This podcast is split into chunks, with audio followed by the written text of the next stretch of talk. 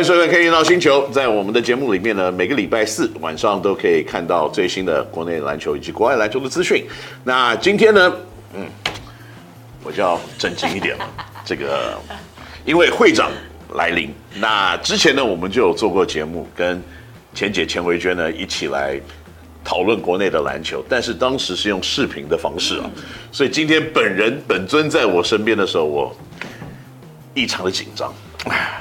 异常的紧张呢，当然是因为这个钱维娟呢，不但是国内数一数二，哇，应该数一的女子篮球选手，那现在呢，也是国内著名的这个运动类型节目的教练，也是呢国内大这个 title 会不会太多了一点？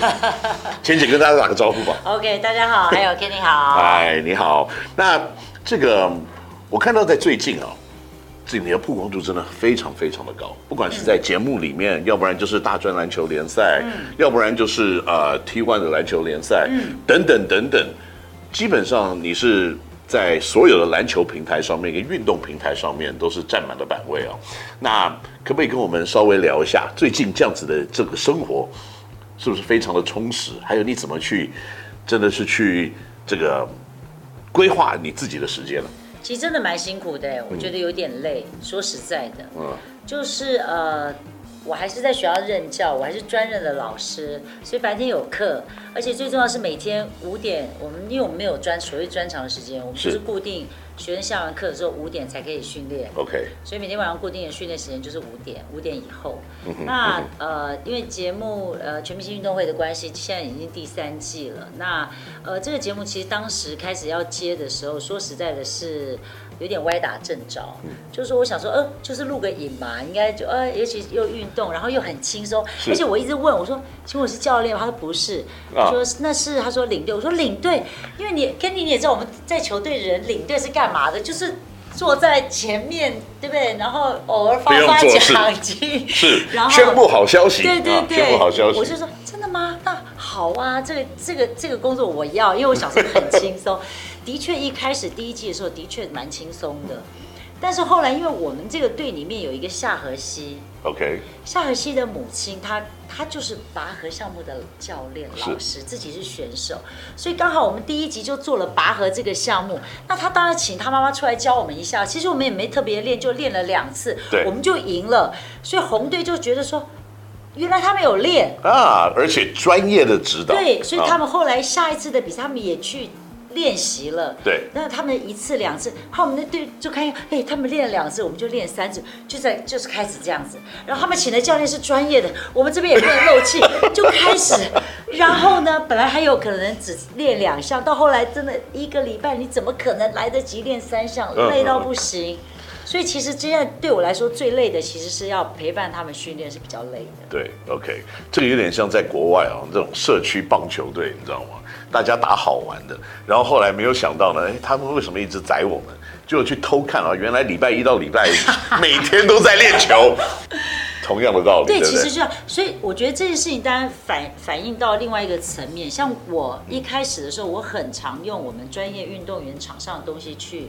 跟全明星运动会的这些艺人选手们讲，哦，呃，当运动员怎么样怎么样？可是说实在，我现在用很多全明星运动会这些艺人运动员的例子，告诉我现在真正专业的选手们，是，因为我觉得在他们身上，我们也看到，就是说，我觉得训练是不会背叛你的。嗯，你你想要什么样的获得，你要怎么样的付出，都不一定会有所获得，对不一定成正比。对，更何况你不训练。所以你觉得在训练专业运动选手，跟在节目上训练这一些啊、嗯，可能艺人运动选手，最大的差别会是什么？我觉得是心态。嗯，但是我觉得走到一季下来到四个月接近尾声的时候，你会发现他们已经变成一个叫做专业的运动员，可能是层级不太一样，但他们已经是专。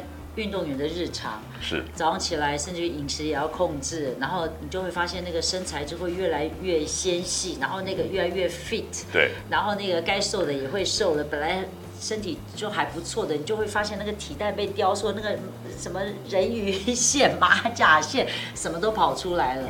然后呢，他们也慢慢的知道运动员该有的呃日常的生活调整，所以他们几乎是一这整个礼拜都在花费在运动场上，或者是恢复啊等等那这些，我觉得已经就是专业运动员。但是就是说。他们可能对于他们没有所谓的训练的养成，或者是譬如说举例，我现在受伤了，他们没有那种，呃，我可能以前是受过伤，我知道该怎么恢复，该怎么，没有那种经验跟概念。对，所以我说他们。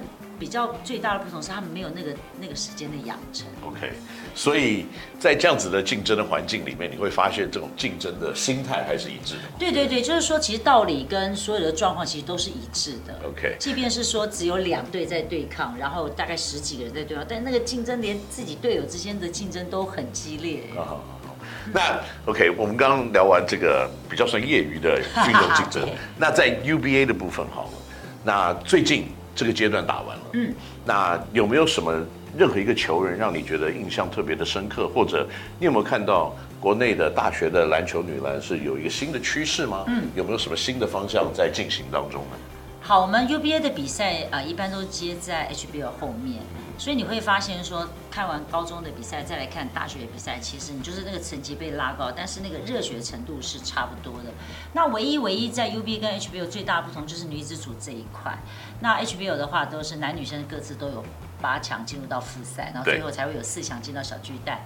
那 UBA 的男生呢也是一样啊，最后八十六，然后到八，然后最后再四强循环。那但是在女子的 UBA 里面，最后的复赛只会有六队。那这这个六队。为什么会是这样？那其实早期至少我自己在打的时候，那时候真正有竞争力，大概只有两队，福大跟文化。是。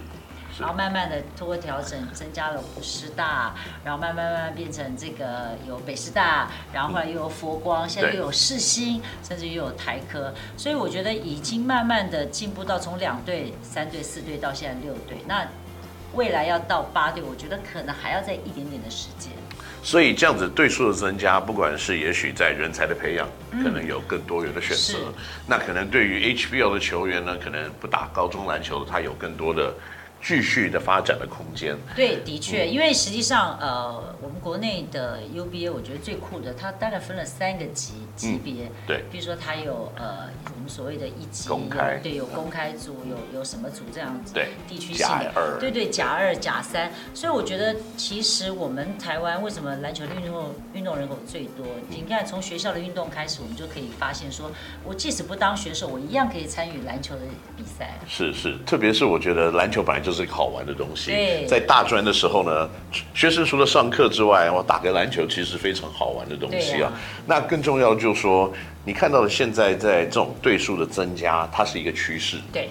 那有没有任何的一个球员在这样子的一个环境里面，你觉得目前为止看起来是特别可以脱颖而出的，会让你的这个让你觉得说哇？这个球员其实打得还蛮不错的，有机会继续往上爬的。嗯、的确，呃，其实呃，像目前，当然我们呃，目前女子组的生态还是有四支甲组球队，嗯，背景的，是是，就有点像小队这样子的感觉。对，小队像这个我们在在 CBA 里头，我们讲二队啊，对，二队。那这个二队，那文化大学就是国泰体系的，所以他们的球员自然。已经是透过筛选的。对。那你现在比较特殊的是世新这一块，世新世新，我觉得他呃。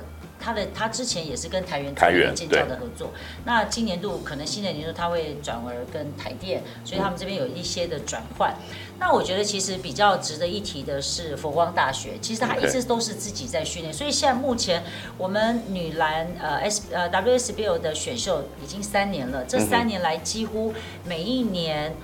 北师大跟这个佛光大学都有学生参加这个的这个选秀，那我觉得表示说他们对于女篮这一块的这个呃的付出，我觉得的确是呃很大的一个贡献。的确，而且你可以感受得到，就是国内的不管是男篮女篮，都是大专这一块之前没有年龄限制的时候，对对对，他也没有就说跟职业或者是成人来就做切割之前。他们的定位就非常的模糊，对，然后发展感觉起来就是没有这么的突出，嗯，可是现在这些两个项目一切割了以后，大家各各司所职的时候，你会发觉 UBA 的篮球真是越来越好看。对，而且因为它的成熟度又比 HBL 来的更成熟。然后呢，又有 HBL 的拼劲，对，所以大家还是想争取下一个阶段的，也许继续发展的空间嘛。